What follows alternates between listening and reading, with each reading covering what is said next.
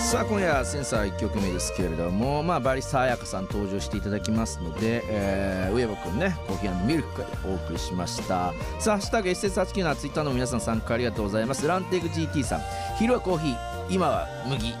最高ですねまあ皆さんもコーヒー好きの方ねたくさんいらっしゃるかなと思うのでぜひねその辺も今日は楽しみにしていただいて、えーゲストの方をお呼びしたいなと思っておりますではバリスタの彩香さんよろしくお願いしますよよろしくお願いします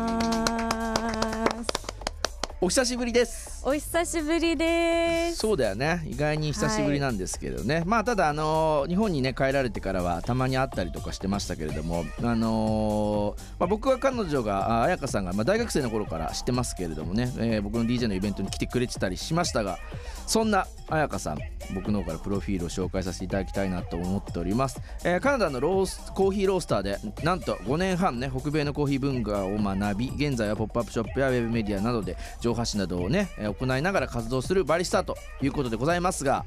改めてよろしくお願いしますよろしくお願いしますまあこう留学してましたんで、えーはいインター FM なんでねじゃあ英語で自己紹介をお願いしようかなはいバシッと決めてくださいよここはお願いし ますはい Hello everyone I'm Ayaka It's my first time being on radio and I'm so excited today I used to live in Canada and worked for Coffee Roaster for a while I'm happy to share my love for coffee, food, and music. I hope you all enjoy. おおありがとうございます。さすがだですな。うんうんうん。あのーまあ本当さっきも言ったんですけど、僕が本当にバリバリ毎日毎日 DJ してた時にあのそうです来ね。てくれてましたんで、はいまあその時のね、えーつながりなんですけれども、なんとね、えーそのカナダに、えーまあサラリーマンっていうか普通に就職して、そうですね。もともとはでもワーキングホリデーであそうだっけ？仕事も決めずにあのーカナダに行って現地で仕事を探してあじゃあそのま会ま社辞めた後にはい脱サラして、はいワーホリに行って、そうですあじゃあ向こうでいきなり就職したってこと？そうですすごいよねそれもねカナダのどこでしたっけバンクーバーという西海岸ですね西海岸の街です素敵あの公園なんだっけすごいこう大きな公園あれなかったっけバンクーバー有名な公園何でしたっけなんかすげえ俺も一回行ったことあるんだよなバンクーバーえでもなあんだっけなの海沿い散歩するのがすごい良くて、ね、もう夏なんか10時ぐらいまで明るいのでうんそうそうそうコーヒーも美味しかったわ確かにどこ行っても、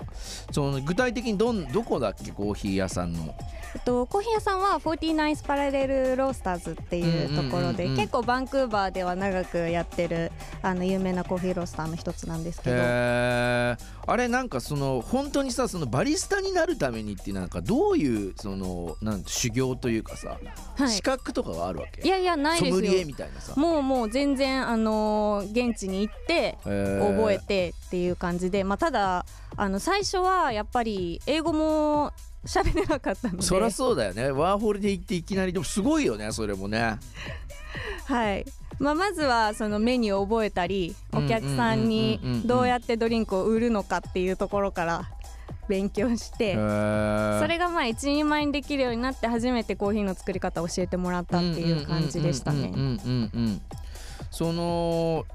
なんとその入れられるまでになるにはどれくらいかかったわけですかそのバンクーバーでそうですね半年ぐらいはトレーニングしてもらうまではもうコーヒー入れずに接客だけずっとしててへあの結構2ヶ月ぐらいはもう1日8時間週5日ずっとレジ立ちっぱなしで英語喋れないのに あのーどうすんのそれ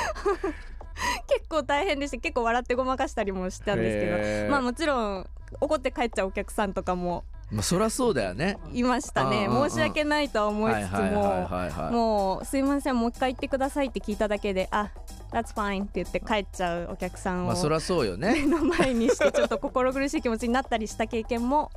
ありますいやでもまあそれでもさめげずにもう5年半だよねはい、うんでどうなんかそのアメリカの、まあ、北米というかさカナダのコーヒー文化となんかこう、まあ、日本日本のなコーヒー文化なんかのその違いというかさなんか向こうの面白みみたいなのもあーもしなんか感じたそうことあったら教えてください。一番大きいのはもう生活の一部というかもうルーティンの一つになっているのが大きくてまあ朝7時から開いてるコーヒーショップがほとんどなんですけど、はいはい7時に店を開けると大体もう56人お客さんは並んで待っててくれえ7時ててからはいすごいね開店前から並んでるってこそうとなんですよもおうー朝ごはん食べるのと同じ名感じで古屋のモーニング文化と一緒じゃねえかバンクーバー俺もばあちゃんと言ってたよほんと開店前並んでたもん俺もコーヒーチケット握りしめて開店前名古屋ではねええそうなんですよいやそうなんですよ、へーあのカナダののコーヒー文化はもう生活の一部っていう感じで、うんうん朝9時ぐらいまではもうノンストップでコーヒー作り続けるっていう生生活をしてましたなのでまあ日本に帰ってきてから、まあ、感じるのはちょっとコーヒーがもうちょっと特別なものな感じがするかなっていう,、んんんうんなかなか朝7時からやってるとこそんなないんじゃないかまあもちろんスターバックスとか、まあ、コメダとかもやってんのかなまああと他にもやってるとこあるかもしれないけどそうですねまあ意外に朝結構お客さんが来ないから開けてないっていう店が多ああいのなかるもほしどれなねいです、うねん、あその辺もじゃあライフスタイルの違いとかもあったりするのかなと思いますけれどもじゃああのせっかくなんで、まあ、音楽も大好きというふうに聞いておりますんで、えー最近じゃあ聴いてる曲なのかな1曲目はじゃあ選曲していただいて、まあ、今日は「あやかわずスペシャルで」えー全曲選曲していただきたいなと思っておりますがじゃあ1曲目の紹介お願いします。はい。Midnight Trust で Say Can You Hear